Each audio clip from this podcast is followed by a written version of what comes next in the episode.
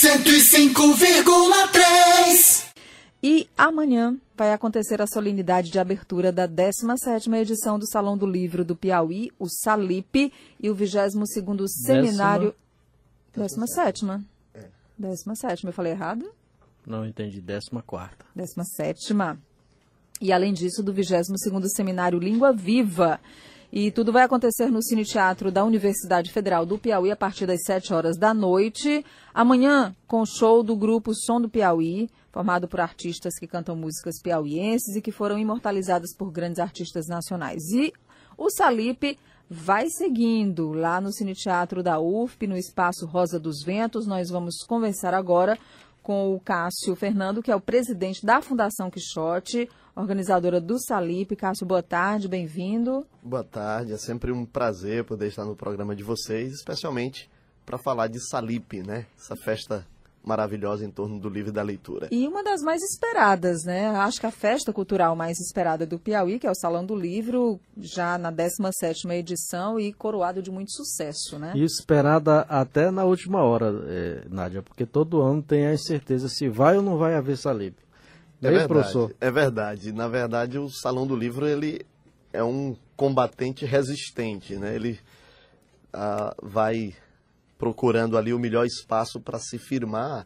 E apesar de já estar na 17ª edição, o salão ainda sofre com, essa, com essas incertezas.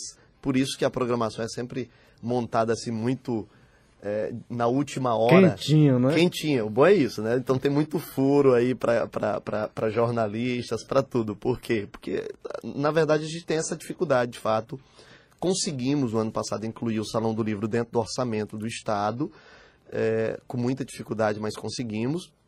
Precisamos incluí-lo dentro do orçamento do município de Teresina.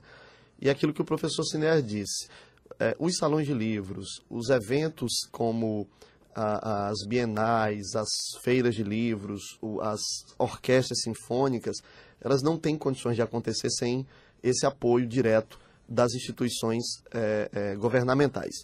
Cássio, vamos então detalhar um pouco da programação que é extensa, né? Afinal de contas, Sim. mais de uma semana de evento, né? Começa amanhã e termina só no próximo domingo.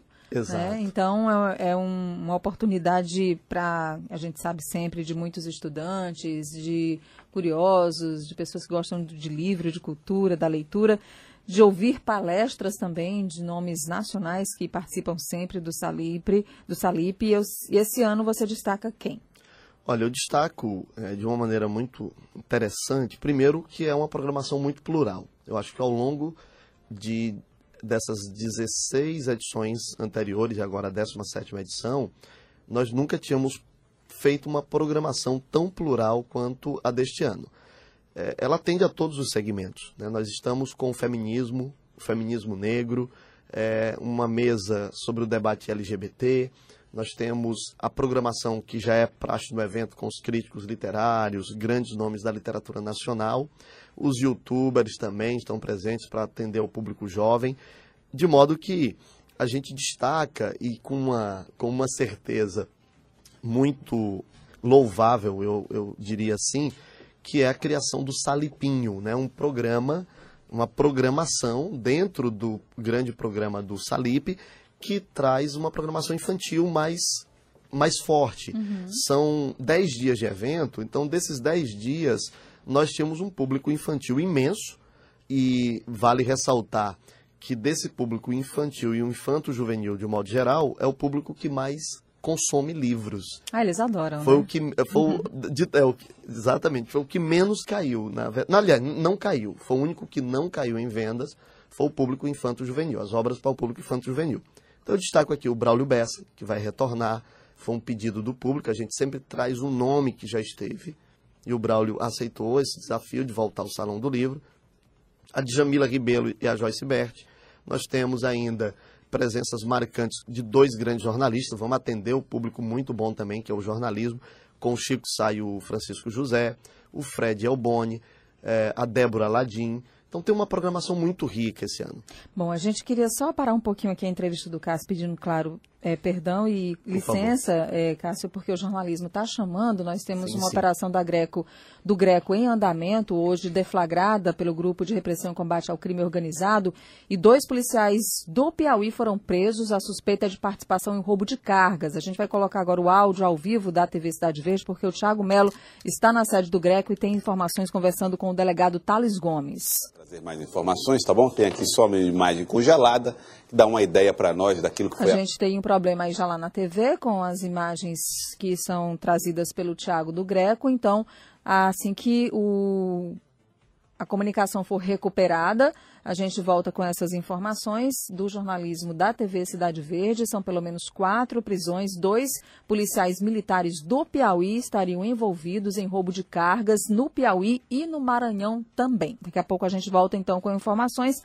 E essas palestras, Cássio, voltando a falar do Salip, do Salão do Livro, gente, que começa amanhã e termina no próximo domingo, é, no campus Ministro Petrônio Portela da Universidade Federal do Piauí, a gente tem as palestras magnas. Você falou aí dos, das grandes atrações, dos nomes que certamente concentram uma atenção especial no Salip. Essas palestras, elas estarão também no horário diferenciado para que mais pessoas possam acompanhar, né? Exatamente. É, nós temos um público que é o público que trabalha, que tem uma rotina diária muito forte e que não tinha condições de acompanhar o Salão do Livro no horário comercial.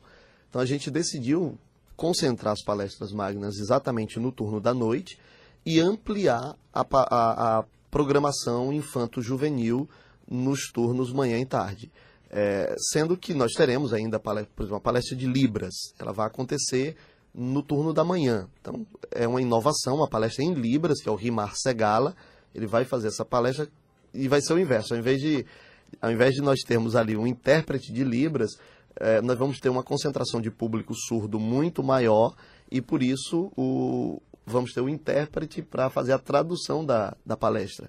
E aí, temos ainda a presença do Grupo Espírita, que faz uma palestra tarde, no sábado que vem, e revisões para o Enem. Então o aluno, ah, é? é o aluno vai ter uma, uma oportunidade onde é que, de, Onde é que o ouvinte de... que está acompanhando agora a nossa é, entrevista, Cássio, pode ter acesso a toda essa programação do Salip? Ele pode acessar o site www.salip. Eu sempre destaco uma coisa muito interessante. As pessoas costumam colocar o nome Salip com E. Com e no final.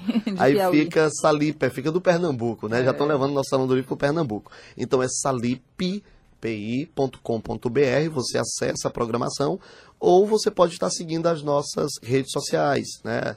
O nosso endereço, tanto no Twitter quanto no Instagram, é Salão do Livro do Piauí. Tudo junto, você encontra toda a programação. E vai interagindo, vai participando com a gente.